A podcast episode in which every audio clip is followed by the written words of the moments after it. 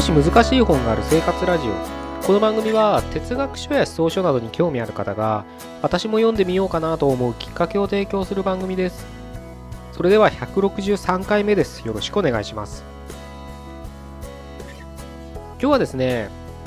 自分というものを考えるときに必要な視点ということをちょっとお伝えしたいなと思っております。これはねあの僕自身の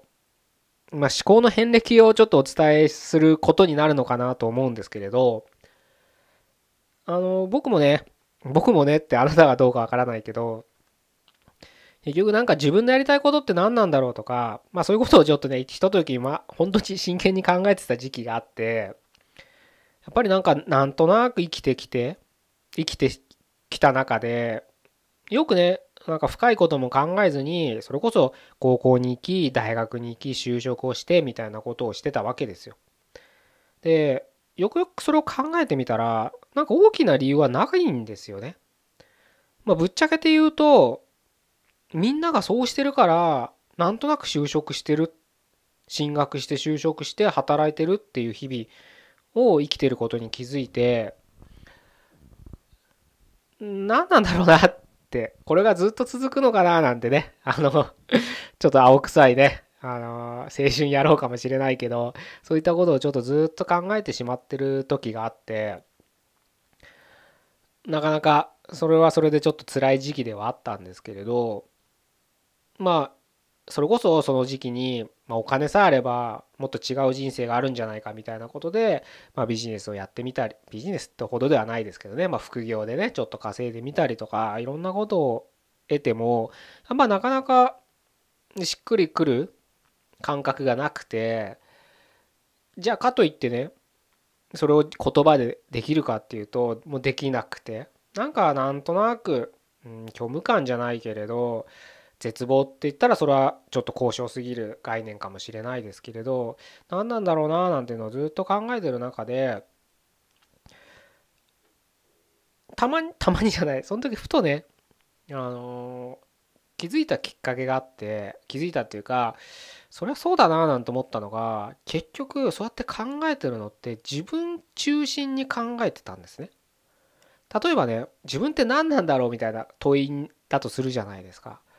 自分って何なんだろうっていう自分を分からないのにその自分が分かるわけないじゃないですか。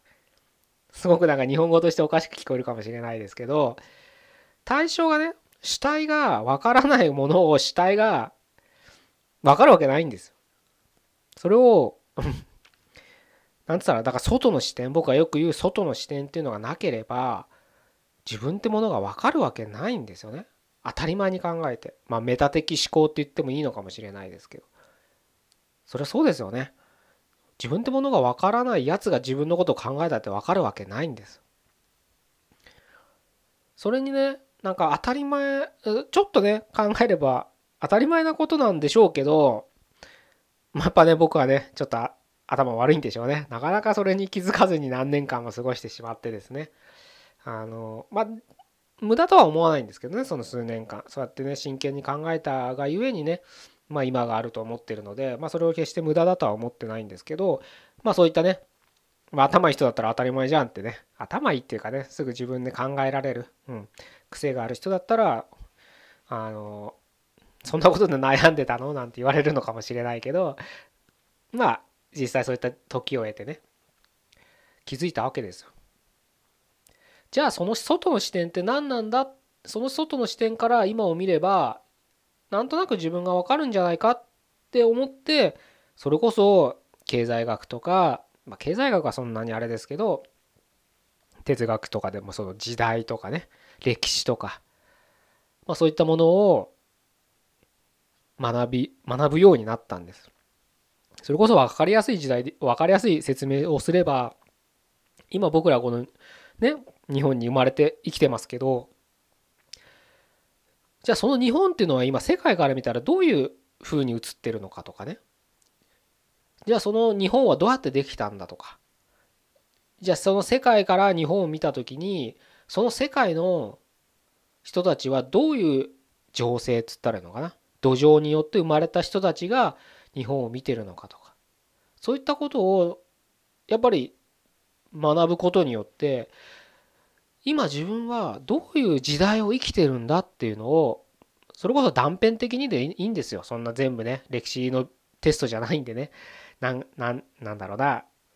うん千何百何年にどこどこで何々が起きたなんてそんなことではなくてそういったそういった時代の勉強ではなくてね歴史の勉強じゃなくて今どういうふうに時代が流れてる？産業革命があってとか高度成長期があってとか IT 革命があってとかっていろいろあったかあって今生きてると思うんです。じゃあこれからどうなるんだっていうのもそうかもしれないんですけれどどういう変遷をいて得て今ここにいるんだ？歴史はだって事実じゃないですか。起きたことなんだから。それを淡々と事実だけかいつまんでったらじゃあ今どういう時代なんだ？なんでこんな閉塞感があるんだ？その閉塞感の中で自分は生まれてるからこんな思いになるんじゃないかみたいな仮説が立てられるわけです。そのためにねやっぱり自分の今いる位置を知るために学ぶっていうのはすごく大切なことなんじゃないかなと思うんです。何回か前に人間は無意味な存在だみたいな話もしたかもしれないんですけど無意味な存在な僕らだけど僕らかもしれないけれど断定しちゃいけないですよね。かもしれないけど僕らはね幸か不幸か感情ってものがあるからやっぱりどうしても考えてしまうものなん必要なんですその問いかけは。自分の意義とか存在意義とかは。よく生きるためにもね。その時にやっぱりよく生きるためにそういった問いをしてしまう。それが必要なのであればまさにさっき僕がずっと思考の変遷をたどったように自分が今いる位置っていうのを知らなければそんな問いも立てられないし答えらしき仮説も答えらしき仮説っておかしいですね。仮説もね立てられないはずなんですよ。だから僕は哲学書を哲学書だけじゃないですけれどねそういった本を読んでなるべくその自分の予期性のために知識を蓄えて今いる自分の場所っていうのを確認してるんじゃなしてるんですよね。是非ねあのあなたも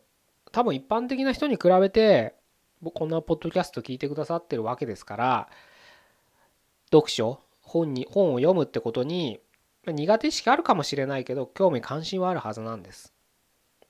で何かそこに可能性とか自分が求めてるものがあるっていうのがなんか漠然と持ってる人がこういった音声を聞いてくださってるのかなと思いますので是非ねその思いは多分間違ってないから是非ともね一歩進めてそういったただ読むだけじゃなくて自分の人生にどう生かせるんだろうっていう視点でそういったねあの素晴らしい本が世の中にはいっぱいありますから。でしかも運がいいことにそれを僕らは日本語で読める。まあ確かにね原文で読める人に比べたら著者の思想にね直接触れれるかどうかは別としてねやっぱどうしても一回ね翻訳者のものがね翻訳って作業が入りますから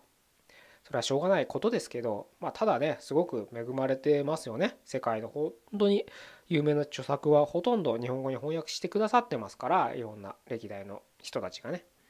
それをね是非ね活用していただければなというふうに思います。それじゃあ、えー、今日は以上で終わりたいと思います。163回目でした。ここまでどうもありがとうございました。